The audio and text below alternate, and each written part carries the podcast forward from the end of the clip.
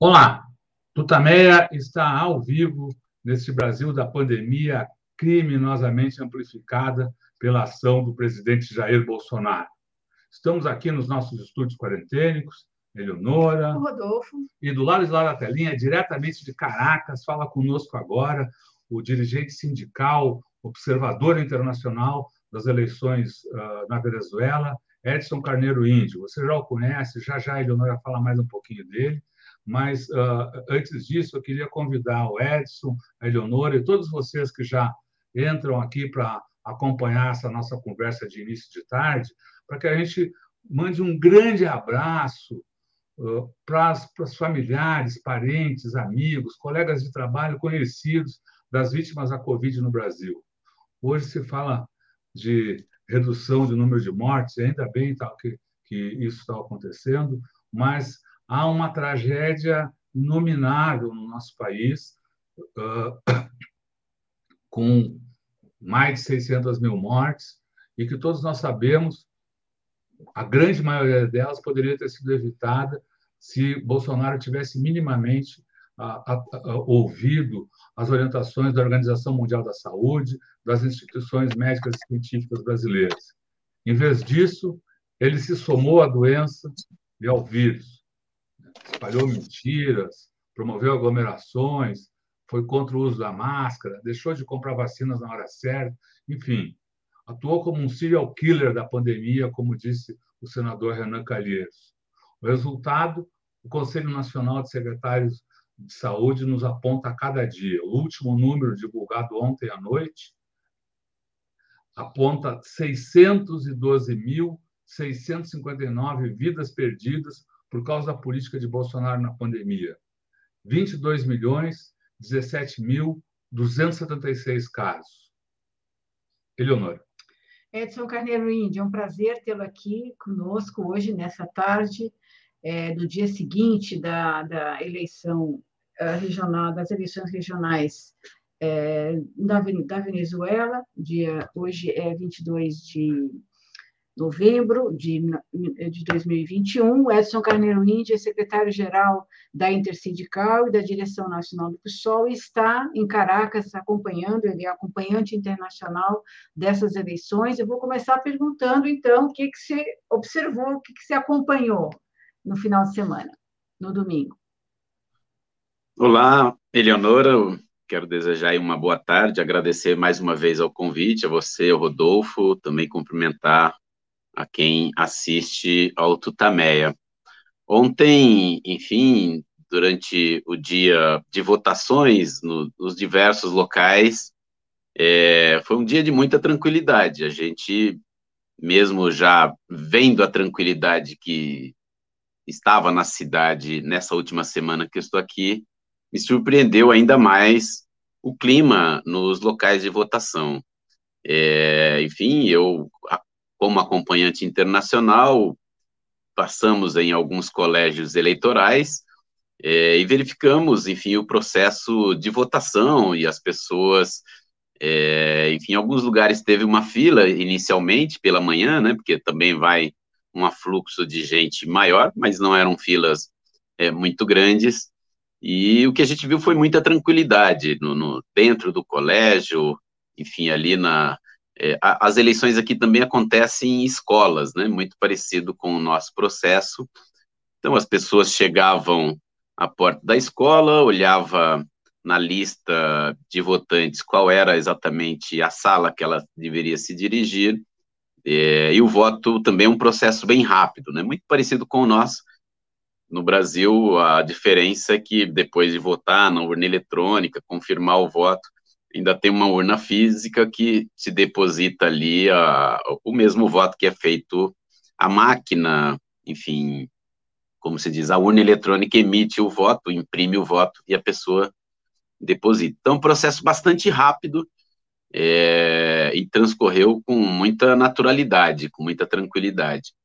E é isso, o que a gente viu foi um clima de, de, de participação né, num país onde o voto é facultativo é, e tem já um quadro de abstenção razoável, como a gente vê em outros países é, onde o voto é facultativo, Então, houve uma presença importante, bastante superior às últimas eleições e de muita tranquilidade.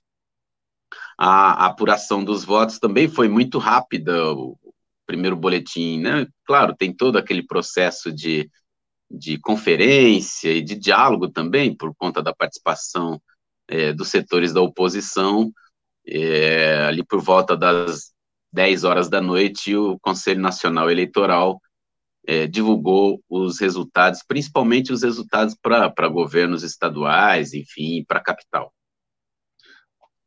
Então, a Eleonora já tinha falado né, eleições uh, regionais, mas você podia, só, só para lembrar aqui que está chegando, uh, o que estava em jogo nessas eleições? E qual era a situação anterior às eleições e o que, que mudou com, com ela, se é que alguma coisa mudou? Sim. É, o que estava em disputa eram 23 é, governos estaduais, né, que, chamadas províncias, e a disputa para o legislativo estadual, é, as 323 prefeituras e o legislativo municipal. A oposição dirigia alguns estados, né, manteve dois desses, preciso até pegar aqui o nome que me fugiu, é, nesse momento, o nome dos estados, é, perdeu um, um, um, um, estado importante, o, que é a região aqui de Miranda, muito próximo a, a Caracas, perdeu para o chavismo, é, mas manteve dois estados e ganhou, a, a oposição de direita ganhou um estado importante, que o chavismo disputou bastante, mas é, a, a, direita logrou vencer no estado de Zulia, que tem uma importância pelo estado ser bastante populoso, por estar na, na área de fronteira com a Colômbia, né, que aqui tem a questão da Colômbia é muito importante, enfim, e por também pelos recursos naturais, por ter aí no, no subsolo uma reserva de, de, de petróleo, de minérios, que é muito importante é, enfim, para um país rentista, para um país que vive da renda do petróleo. É, nos demais estados, a, o chavismo ampliou a sua participação, retomou algum, é, enfim, dois estados que estavam sob o controle da direita.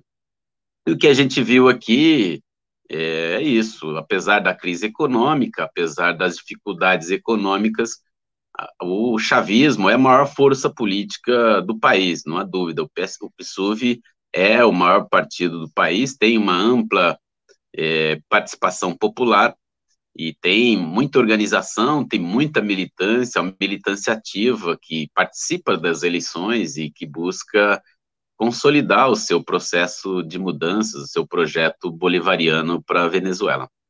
Então, a gente tem aqui um mapa para o pessoal entender melhor aqui, uh, que mostra a Venezuela uh, e os estados aqui em azul, então, são os estados em que a oposição, em que a direita venceu. Caracas fica mais ou menos aqui. Né? Não sei se pessoa, as pessoas estão vendo. Não sei se chega a ver. É, ah, é, não sei se... Mas é na, na parte norte, norte né?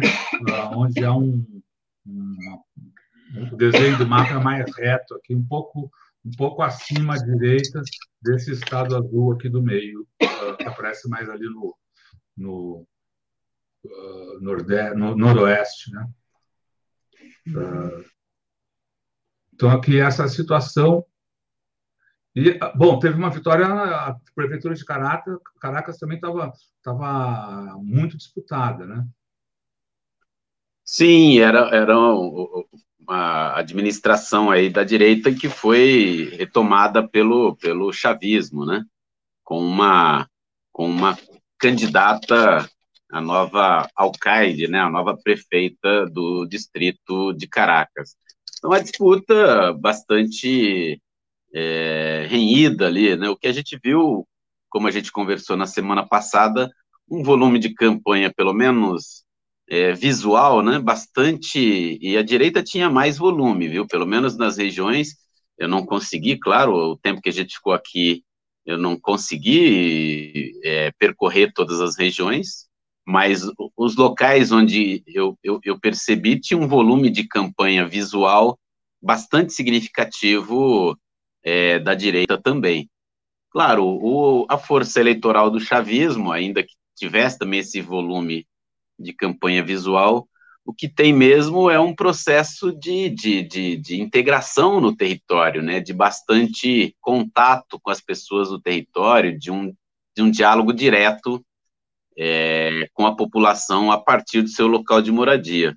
A gente conversava, enfim, o PSUV, o PSUV tem, é, elegeu entre, enfim, e chamou para si vários setores que se organizam no partido, então, cada rua, cada pedaço de rua ali tem, tem uma pessoa que, que representa é, e, e, que faz esse diálogo entre os moradores e a direção do partido. Então, portanto, é um, é um partido que tem enraizamento é, na sociedade. E o que a gente sente é isso, é um, é um sentimento de patriotismo, de, de compreensão de o que tem no país é, é uma guerra, uma guerra econômica, né? um bloqueio econômico que dificulta que o país possa ter política pública, que o país possa ter uma política de desenvolvimento é, que consiga, enfim, usar das suas riquezas para desenvolver ainda mais o país. Essa propaganda que a gente vê na mídia, né, é, enfim, de que o país está caótico, em guerra, aquela coisa da ditadura, uma visão fechada, não se verifica. As ruas muito movimentadas, cheias de carros, os centros comerciais, os centros de trabalho, o centro de lazer, os bares, é, as pessoas estão nas ruas, tocando a sua vida, como cenas, se percebe, se a gente abstrair, né, que está em Caracas, assim, parece que estamos em São Paulo, que estamos em qualquer grande cidade do nosso país. É, Índio, é, sobre a questão da, da, abstenção e da oposição, é, li algumas análises, quer dizer, a participação foi em torno de 40%, não sei se eu estou certo, 42%. 42%. E algumas análises dizem que esse baixo comparecimento, enfim, baixo em relação ao que a gente tem aqui, mas como você já disse, não é, é, é, uma participação até maior do que já foi, porque o voto não é obrigatório na Venezuela, mas que essa abstenção é, reflete as ausências anteriores da oposição nos pleitos, quer dizer, existe, que houve um, uma, um desestímulo da, das, enfim, dos apoiadores da oposição a participar. Queria te perguntar primeiro isso e sobre o perfil da oposição que é, participou da eleição, a gente pode é, considerar que a oposição que está na Venezuela hoje é, ativamente, ela, ela, ela teve podada a sua face a, a, de extrema direita, até de terrorismo? É, do ponto de vista, pelo menos as ações que eles fizeram de extremismo, de, de, de sabotagem de terrorismo não se verificou durante aqui a eleição. Na semana passada, ó, 15 dias atrás, houve aí a tentativa de incendiar urnas do CNE, é, mas isso parece que não, enfim, ficou como um fato ali, não, não foi verificado essa semana. É, a direita venezuelana, que, que é uma direita bastante, é uma extrema direita, né? É, não é um, uma direita, enfim, pelo menos o que a gente conhecia da velha direita brasileira, se a gente for estabelecer uma, um paralelo. É, e o que a gente percebe é que é muito despreparada, uma direita sem projeto de país, não é uma turma que, enfim, por mais que possa ter é, divergências com a esquerda, né, que se respeite, é, enfim, uma, uma direita muito com a cabeça de Miami, sem sem uma, uma percepção do que é o seu país, né? Sem uma percepção do que é o seu povo. Por isso, talvez tenham sacado do, do, da estratégia aí de buscar pedir a intervenção militar dos Estados Unidos, dizer que o Guaidó é que representa é, o governo federal sem, sem ter disputado a eleição para o governo. É, enfim, parece que esse descolamento da direita venezuelana, do, do povo venezuelano, tem muito a ver com isso. É, e explica em boa parte do resultado eleitoral deles, porque ainda que alguns setores, né, é, é, é bem claro que há uma parcela significativa da população que é bastante politizada, que é bastante consciente do que acontece no país e ela participa e define os rumos porque ela tem participação, ela vai às eleições, ela conversa com as pessoas e, enfim, é, e define o rumo do país. Ah, e ainda, enfim, a crise econômica de fato é um elemento que em qualquer país, né, leva um desgaste para quem está no governo, é, mas mesmo com esse desgaste, a direita não consegue aproveitar desse desgaste exatamente por ser uma direita completamente descolada do seu povo, por não, não conhecer o povo, e porque quando governou nunca olhou para o seu povo, mesmo no, período de bonança, a Venezuela já teve períodos de bonança com o preço internacional do petróleo, quando não tinha bloqueio econômico, quando não tinha sabotagem, enfim, quando não havia essa ação pesada é, do governo norte-americano para tentar asfixiar a economia venezuelana, mesmo nesses períodos, a direita nunca teve nenhuma preocupação social. Isso explica bastante é, a força do chavismo, a força da esquerda, a força do PSUV, é, explica por que, que a, a, despeito da crise econômica, o partido que está no governo sai ainda mais fortalecido. É, numa eleição democrática, numa eleição onde claramente é muito notório que o que saiu do resultado das urnas é a vontade de quem foi às urnas. É, Leonora perguntou também da, do comparecimento, né?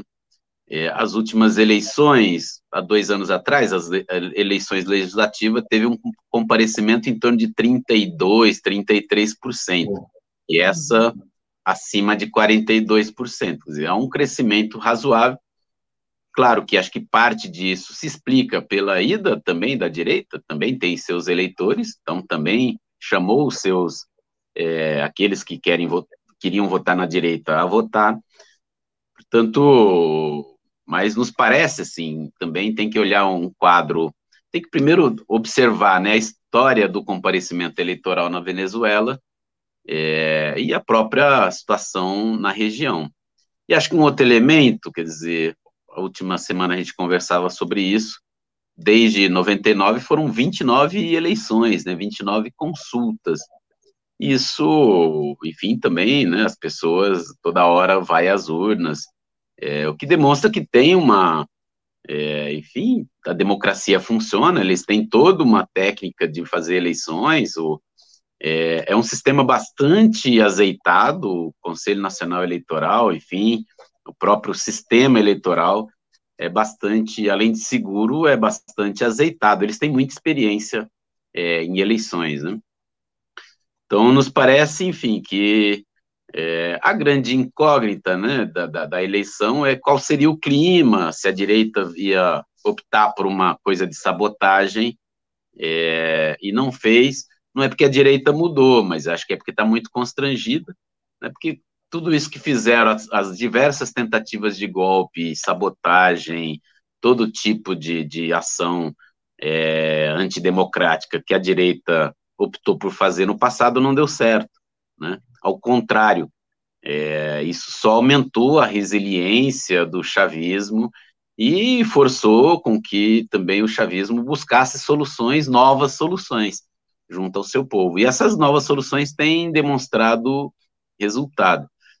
É, e por fim, tem que lembrar sempre, né, dessa participação popular, da participação nas comunidades, da participação da população mais pobre e dessa aliança também com as Forças Armadas, com, com todo, é, que é muito popular também. Você vê os, os militares falando da Constituição, na defesa da Constituição, na defesa da Constituição bolivariana, da defesa da soberania nacional, da autodeterminação, é, na defesa de uma sociedade socialista, claramente, e isso também é expresso é, pelas forças militares do país, que é o que está na Constituição é, da Venezuela, né? Legal. Uh, queria destacar uh, o número que você uh, trouxe, quer dizer, né, nessa, nessa eleição, então, houve um aumento de 33% praticamente do comparecimento às urnas. Né? isso é muito significativo aí. E, e, eu queria que você comentasse um, ponto que, falando da direita, a direita fora da Venezuela, a direita aqui no Brasil, a mídia brasileira, chega a, a, falar, a chamar Maduro de ditador e fala que as eleições são uh, uma farsa. Uh, pelo que você já nos contou, há um, um número de desde o número de candidatos que major, amplamente de forma amplamente majoritária foram da oposição. Uh, quer dizer, como você responde a essa afirmação, se é como os, os fatos que você está vendo aí? Já responde, é conversa de perdedor, é conversa daqueles que perderam qualquer relação com o povo e precisa, enfim, né, tentar é, deslegitimar um processo porque não tem, não tem mais a confiança do seu povo. E a gente conversou das 70 mil candidaturas, né, candidatas e candidatos aos diversos níveis, a governo estadual, ao legislativo, às prefeituras e os chamados conselheiros, né, que equivalente aos nossos vereadores, é, mais de 90% eram candidaturas ligadas à oposição. É, e o, o, chavismo, o PSUV, junto com as organizações do, do, do Polo Patriótico, que é a coalizão aí que, que sustenta o governo, se apresentaram unidos, né? Eles se apresentaram ao povo de forma unida. Também isso demonstra né, explica, a, é parte da explicação da vitória, que também estão unificados, enquanto a direita está bastante dividida. Direita muito dividida. Há vários partidos da direita. Há vários são partidos. Vários, são vários partidos da direita, é, são várias organizações e todos divididos. Mesmo a antiga mesa de unidade democrática, né, que vinha dando sustentação também ao Guaidó, se apresentaram às eleições bastante divididos. É, enfim, então isso demonstra que essa, esse argumento que setores da mídia brasileira, da grande mídia, dizer que é uma ditadura é, é algo absolutamente falso. Não, não há uma ditadura, não há, ao contrário, há um processo, é, enfim, onde a definição é do seu povo. E agora, é porque também, sei lá, né, me parece que qualquer mecanismo de participação popular, de democracia direta, e que, e que, enfim, não atende aos interesses do capital financeiro, não atende aos interesses do governo norte-americano, é taxado como uma ditadura. Né? O, que, o que tem é não apenas uma democracia representativa formal. É um passo a mais, não é uma democracia representativa apenas. Parte é representativa, porque tem eleições, se elege representantes, mas é mais do que uma, uma democracia representativa, uma democracia participativa, com vários mecanismos de democracia direta, com participação direta da população. E, claro, toda vez que a nossa história, né, os últimos 50 anos, pelo menos aí, e os últimos 10 anos na América Latina demonstrou, porque todo processo que, que não agrada e, ou que não se subordina ao Departamento de Estado norte-americano é taxado como antidemocrático, é taxado como, enfim, como é, uma ditadura. O processo eleitoral deles aqui, é, enfim, além de ter um acompanhamento dos partidos, além de ter no processo de apuração fechamento de urnas, de enfim, fechamento de atas de, de, de, de eleição, a participação dos partidos, da população, há todo um processo de auditoria. É, eles fazem, é, Rodolfo e Eleonora, o, o, o, sistema passa por 16 auditorias, auditoria do software, auditoria do registro eleitoral, auditoria das máquinas, auditoria, enfim, do sistema auto, de automatização, auditoria dos dados, é, enfim, é uma infinidade de auditorias, é, e tudo isso com acompanhamento de todos os partidos, de todas as organizações.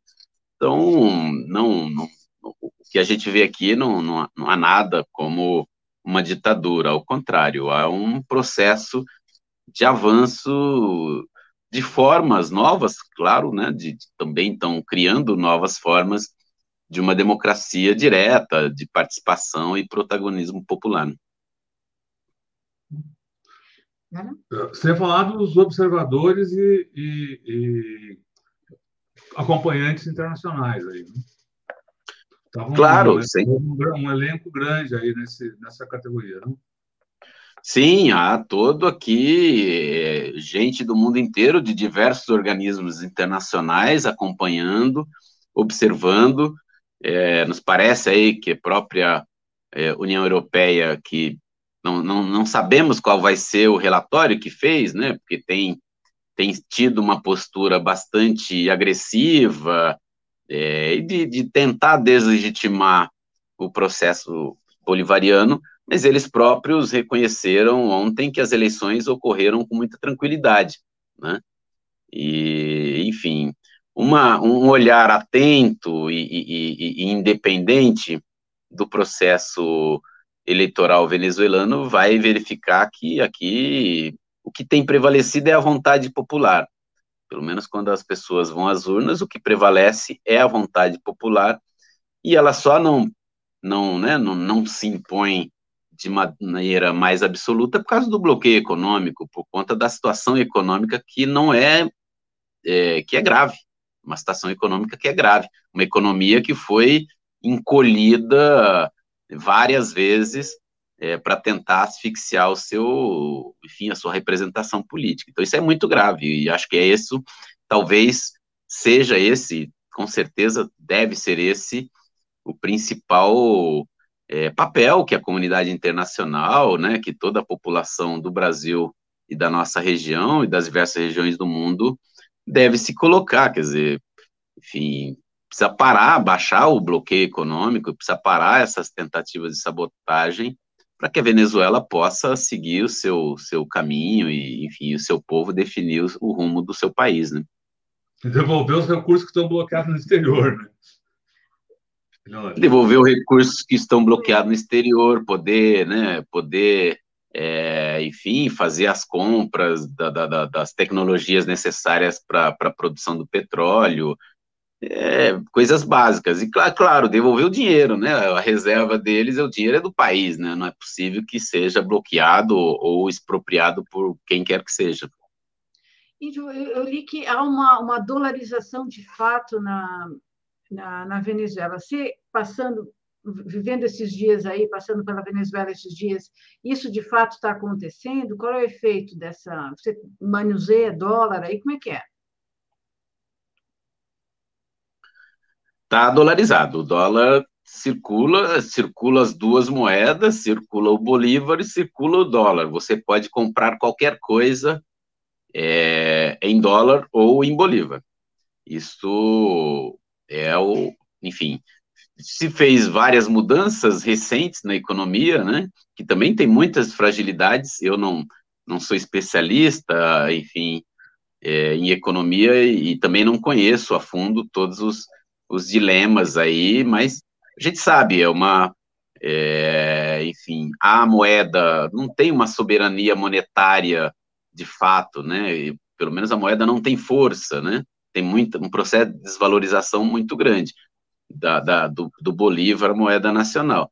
Então, a economia está sim dolarizada, você compra qualquer coisa, desde um café até um, um bem de, de consumo tal é, e pode pagar seja em dólar ou em bolívar. A dificuldade está em conseguir, claro, esse recurso, né? Porque é, tem pouco desemprego, o desemprego está baixo. O desemprego no país, ele é baixo, ele não é alto. É, ainda que os salários estejam é, mais desvalorizados. Então, muito, uma parcela importante das pessoas precisa buscar uma complementação, um trabalho é, complementar, é, mas é preciso registrar também que há subsídio para quase tudo, como a gente conversava na semana passada. Para além, é, enfim, aí não é nem o subsídio, mas é a garantia né, de uma cesta é, de alimentos que permite é, para uma família, enfim, um determinado período do mês se alimentar, tem, tem o subsídio para gasolina, tem o subsídio é, para o gasto de energia, enfim. Então, também não dá para imaginar que as pessoas vivam apenas com o seu salário, porque tem muito subsídio e boa, muita coisa que, por exemplo, no Brasil a gente precisa comprar e se a gente não tiver dinheiro, você não acessa, aqui não é o caso. As pessoas têm acesso a, a várias necessidades básicas. Né? E, e, e, é importante também, Eleonora, isso a gente não conseguiu falar. É, a classe média, é, enfim, quem ainda mantém a sua renda, tem muitos setores que vivem da renda do petróleo, né, e também acumulou. Aqui se vive, é um país, enfim, de muita riqueza, de muita oferta, é, você tem. Eu conversava com uma, uma amiga que está aqui também observando o processo. Ela estava na Suécia, ela falou: os preços no, do, dos shopping centers. Você entra no shopping center aqui da classe média, parece que está em qualquer país da Europa. É, os carros, as roupas, a, enfim, as pessoas é, que têm recursos, enfim, boa parte os votos da direita, né? Se você olhar ali, a direita venezuelana reclama porque ela perdeu o poder político é, e perdeu algumas mamatas que tinham junto à PDVSA, mas seguem muito ricos, seguem com muito dinheiro, seguem tendo uma vida que talvez, enfim, só se tem aí nas regiões mais ricas de qualquer cidade do mundo. Né? E controlam ainda uma parte, pelo menos uma parte significativa da mídia também, não? Como é que a, a mídia é amordaçada na ditadura venezuelana, entre aspas aí, ou, enfim. A, a mídia privada aqui, o, o que ela fala do, do, do governo, enfim, é coisa que nem no Brasil a gente vê isso. Né? Não tem nada de mordaça, ao contrário, não tem nada de mordaça. Ao contrário, falam é, os adjetivos que a mídia usa aqui para se dirigir ao governo é algo impensável em qualquer país. Impensável, não é nada subliminar, não, é coisa bastante escancarada mesmo, é uma oposição aberta, oposição completamente aberta, é, e às vezes vocaliza de forma mais agressiva que as próprias candidaturas da direita. Então não tem mordaça na mídia, ao contrário, a mídia tem liberdade é, para falar e, enfim, o que quer. Tanto que falou, e o problema é que eles não, não se restringiram apenas a declarações, muitas vezes eles, eles lançaram mão de ações golpistas, né? Completamente fora da Constituição, completamente, é, enfim, fora de qualquer. Não é um problema de opinião, né? E sim de ação, às vezes terroristas, tal. Então não tem mordaça na mídia, coisa nenhuma. Tem, ao contrário, a mídia tem uma liberdade de ação e de, e de crítica que é absolutamente bastante pesada, exagerada, completa, mesmo da perspectiva liberal, mesmo da perspectiva deles, é completamente exagerada, completamente fora de, de qualquer, enfim, esquadro aí que você poderia ser chamado aceitável.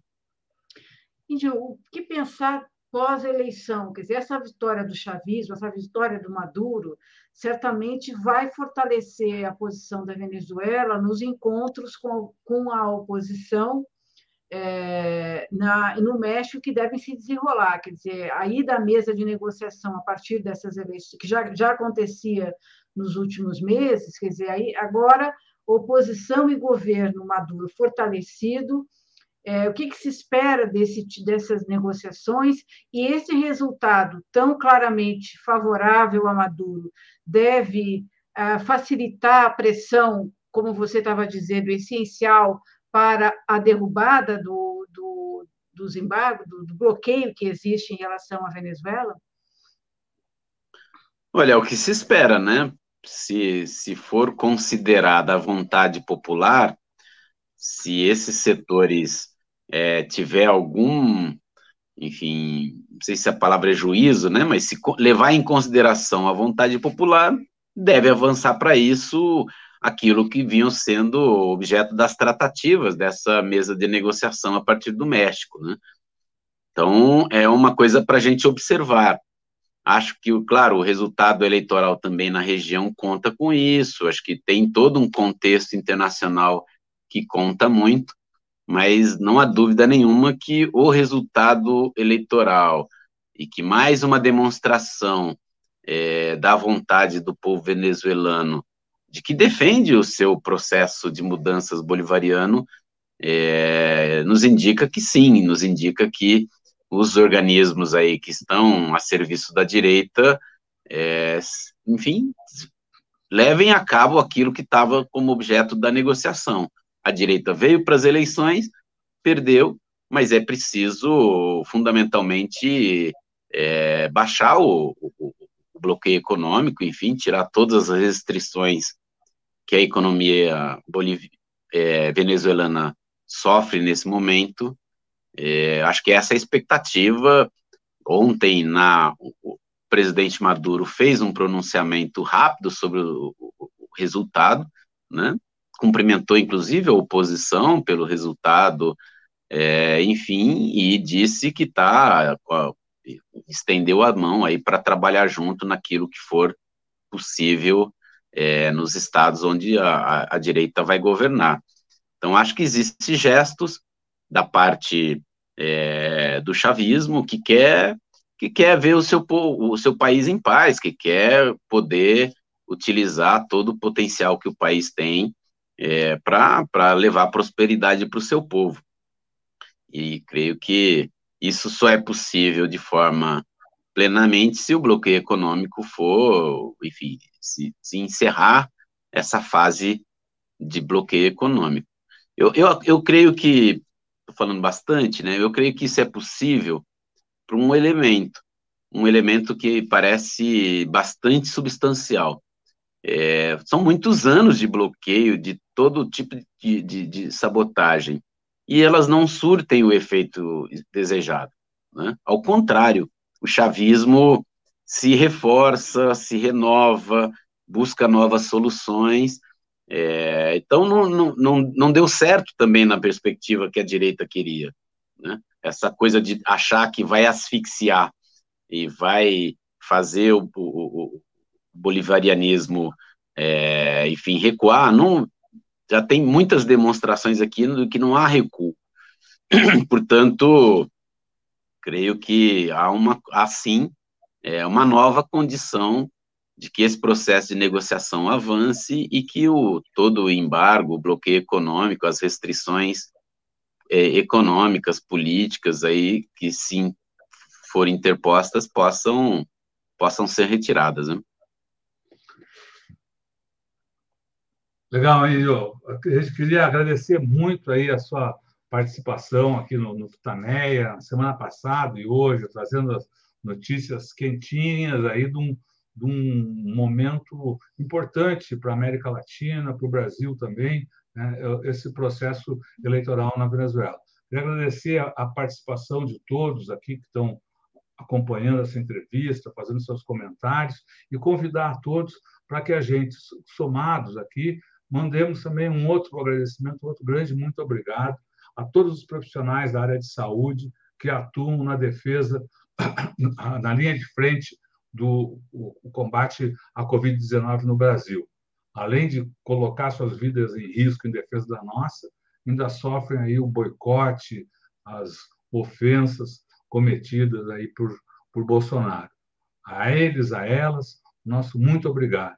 Essa entrevista fica disponível para você em todos os canais Tutameia. Busque por Tutameia TV e você nos encontra uh, em, em podcasts, as várias plataformas de podcasts, no Twitter, no Facebook, no YouTube. Não deixe de se inscrever no nosso canal no YouTube. Faça campanha aí com seus colegas, que a gente está chegando aos 50 mil. Vamos ver se, ah, se, se amplia aí a presença de a, a, os assinantes, né, os inscritos aí no canal Tutameia TV no YouTube. Não deixe de colocar, de acionar a sinetinha para receber avisos de novos vídeos. Todo o nosso trabalho está ancorado no site Tutameia. O endereço é tutameia.jor.br. E agora, antes das despedidas, a gente devolve a palavra para o Edson Carneiro Índio, um dos mais importantes dirigentes sindicais do país, que está na Venezuela como acompanhante internacional uh, das observações uh, do pleito, para que ele então mande a sua mensagem para todos que estão aqui com a gente agora e que vem aqui os que vão ficar conosco pela internet afora. A palavra é sua, Índio. Muito obrigado. Bom, Rodolfo, quero mais uma vez agradecer a você, a Eleonora, enfim, a quem acompanha aí os canais do Tutameia, é, dizer que para mim é sempre um prazer conversar com vocês, e eu fico aqui na Venezuela até depois de amanhã, também quero voltar aí para o Brasil, a gente está bastante preocupado com a situação do país, né, como vocês sempre lembram aí, essa tragédia que se abate sobre o nosso país, com a sabotagem que o governo Bolsonaro fez reiteradamente às orientações da ciência, enfim, toda essa é, esse número trágico, que não é número, né, são vidas que perdemos aí, mais de 612 mil vidas, é, e também muito preocupado com o desemprego, com a fome, com o crescimento da carestia, com é, as dificuldades imensas que o nosso povo está vivendo. Talvez, enfim, a minha geração aí que pegou um pouco o final ali da, é, da década de 70, início dos anos 80, de, depois da Constituição, uma relativa melhoria das condições de vida, a gente chegar nessa situação tão dramática que o nosso povo está vivendo, de carência material, é, mas não é só carência material, né? Nós também estamos é, enxergando aí um processo bastante perigoso em que a extrema-direita vai levando o nosso país e o nosso povo para um beco sem saída, onde quem, quem paga a conta é o nosso povo, em particular a população mais pobre. E creio que então essa é a nossa preocupação, a preocupação que a gente possa unir o nosso povo, unir a maioria do nosso povo para derrotar o governo da extrema-direita, para derrotar o governo do seu Jair Bolsonaro, e que a gente possa, enfim, forjar um projeto de desenvolvimento nacional é, que valorize as nossas riquezas e que possa combater a desigualdade, que possa gerar pleno emprego, que possa formalizar milhões e milhões de postos de trabalho, que possa interromper essa escalada de precarização do trabalho, de precarização das condições de vida, é, de racismo, enfim, de, de, de, de, machismo, de todas as formas e amarras aí que impedem que o nosso povo e a nossa gente possa viver com dignidade. Mais uma vez agradeço e estou aqui com saudade do, do nosso país aí é, e quero voltar essa semana com um ânimo renovado também para a luta política, para contribuir para a derrota do bolsonarismo, da extrema-direita e do neoliberalismo. Obrigado aí, Eleonora e Rodolfo. Obrigada, Índio. Muito obrigada. Um abração para você. Obrigada. Tchau, Bom muito retorno. obrigado. Bom retorno. Boa viagem de volta aí. Tchau. Tchau. Tchau, pessoal. Tchau. Boa tarde.